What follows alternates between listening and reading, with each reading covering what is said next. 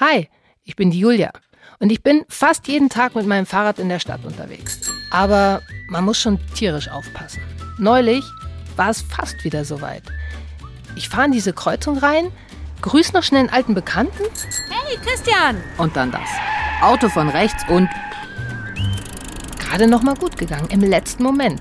Aber ich meine, was hätte alles passieren können? Krankenhaus, Koma, Querschnittslähmung. Ja, oder mal nicht ganz so dramatisch. Ein Beinbruch. Schlimm genug schon für mich. Erstaunlicherweise aber nicht schlimm für die Wirtschaft. Ganz im Gegenteil. Für die wäre es sogar gut. Schon schräg, das Ganze. Meine Welt und das Geld. Warum nütze ich dem Bruttoinlandsprodukt, wenn ich mir ein Bein breche?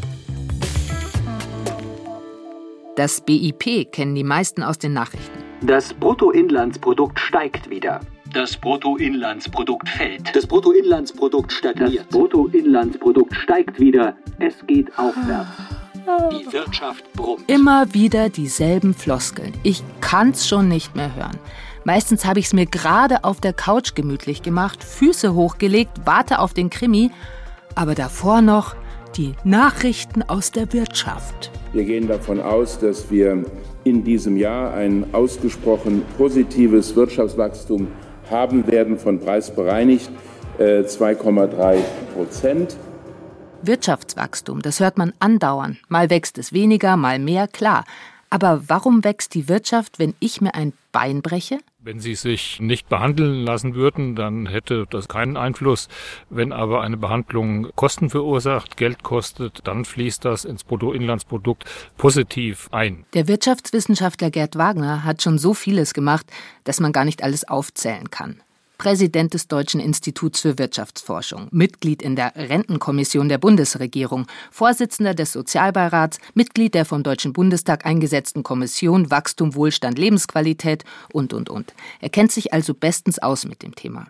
Jetzt sitzen wir zusammen im Garten und diskutieren über die Tücken der Wohlstandsberechnung. Jetzt werden Sie sagen, das ist aber falsch. Ein Beinbruch ist ja etwas, was man nicht anstrebt, sondern lieber vermeidet. Warum steigert das den Wohlstand? Ja, genau. Nun, die Antwort ist ziemlich einfach, weil Ärzte davon leben, dass sie ihnen helfen.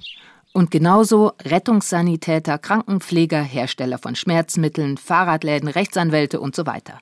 Für das Bruttoinlandsprodukt, so erklärt mir Wagner, rechnet man den Wert aller Waren und Dienstleistungen zusammen, die in Deutschland hergestellt wurden, zum Beispiel 2017.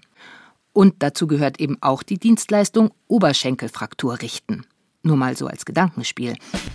Ein Beinbruch kostet im Schnitt 5000 Euro.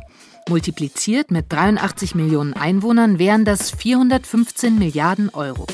Wenn also alle Menschen in Deutschland sich dieses Jahr ein Bein brechen würden, könnten wir das BIP gegenüber 2017 um unglaubliche 12,6 Prozent steigern. Klingt großartig und ziemlich absurd.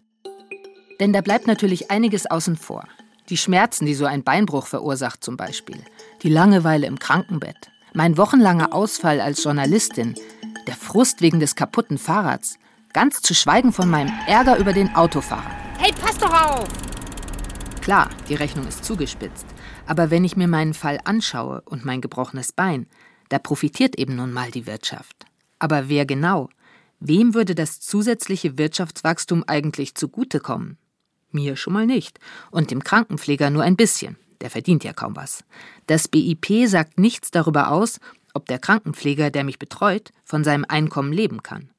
Und wie gut ist überhaupt meine Behandlung? Das alles würde ich gern wissen. Immerhin trage ich mit meinem Beinbruch ja aktiv zum Wirtschaftswachstum bei. Aber das war gar kein Thema für die Erfinder des BIP. Das ist überhaupt nicht als Maß für Wohlergehen konzipiert worden. Das ist ein populärer Irrtum. Das Bruttoinlandsprodukt wurde konstruiert, um zu messen, wie die Wirtschaft sich entwickelt. Wie viel produzieren Unternehmen? Wie viel verkaufen sie? Viel mehr als das verrät die Kennzahl nicht ob die Umwelt verpestet wird, wer den Preis für unser Wirtschaftswachstum zahlt. Darüber sagt das BIP nichts aus. Trotzdem schafft die Zahl es sehr viel häufiger in die Nachrichten als andere Zahlen. Dabei wäre es doch mal interessant, abends auf der Couch zu erfahren, wie gesund die Menschen sind. Seit Beginn der aktuellen Legislaturperiode ist der Index für Gesundheit in Deutschland um 5% gestiegen. Oder wie zufrieden sie sind. Oder Entschuldigung, äh, ist der Index für Zufriedenheit in Deutschland um 5% gestiegen. An solchen Kennzahlen könnte man auch Maßnahmen von Politikern messen. Der zuständige Minister äußerte sich optimistisch, den Index für Zufriedenheit durch das aktuelle 10-Punkte-Programm zur Luftreinhaltung um weitere 3% erhöhen zu können. Okay, das war jetzt ausgedacht. Zurück zur harten Realität. Mir ist noch nicht ganz klar, warum ausgerechnet das Bruttoinlandsprodukt so wichtig geworden ist. Deshalb frage ich nach bei Philipp Leppenis. Der Volkswirt hat ein Buch geschrieben über das BIP. Leppenis erklärt mir, dass das BIP in Deutschland nach dem Zweiten Weltkrieg eingeführt worden ist. Die USA haben damals den Wiederaufbau in Europa mit viel Geld unterstützt. Dafür wollten sie wissen, wie es um die Wirtschaft der Länder steht. Die Amerikaner mussten ja irgendwie einen Maßstab finden, um zu sagen, welches Land bekommt eigentlich was oder welches Land macht jetzt eigentlich welchen Fortschritt über die Zeit. Und da war dieses neue Berechnungstool natürlich unglaublich hilfreich.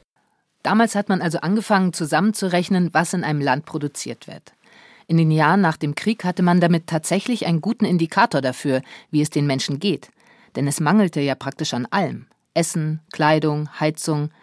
Meine Oma hat mir mal erzählt, dass sie als Kind Kartoffeln, die auf den Feldern liegen geblieben waren, einsammeln musste.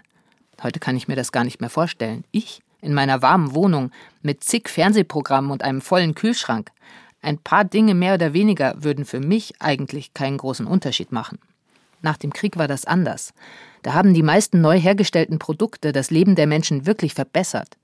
Zu dieser Zeit hat sich die Vorstellung durchgesetzt, dass automatisch alle ein besseres Leben haben, wenn die Wirtschaft wächst. Außerdem, das BIP ist relativ leicht zu berechnen. Der Wert aller Waren und Dienstleistungen in einem bestimmten Zeitraum. Berlin.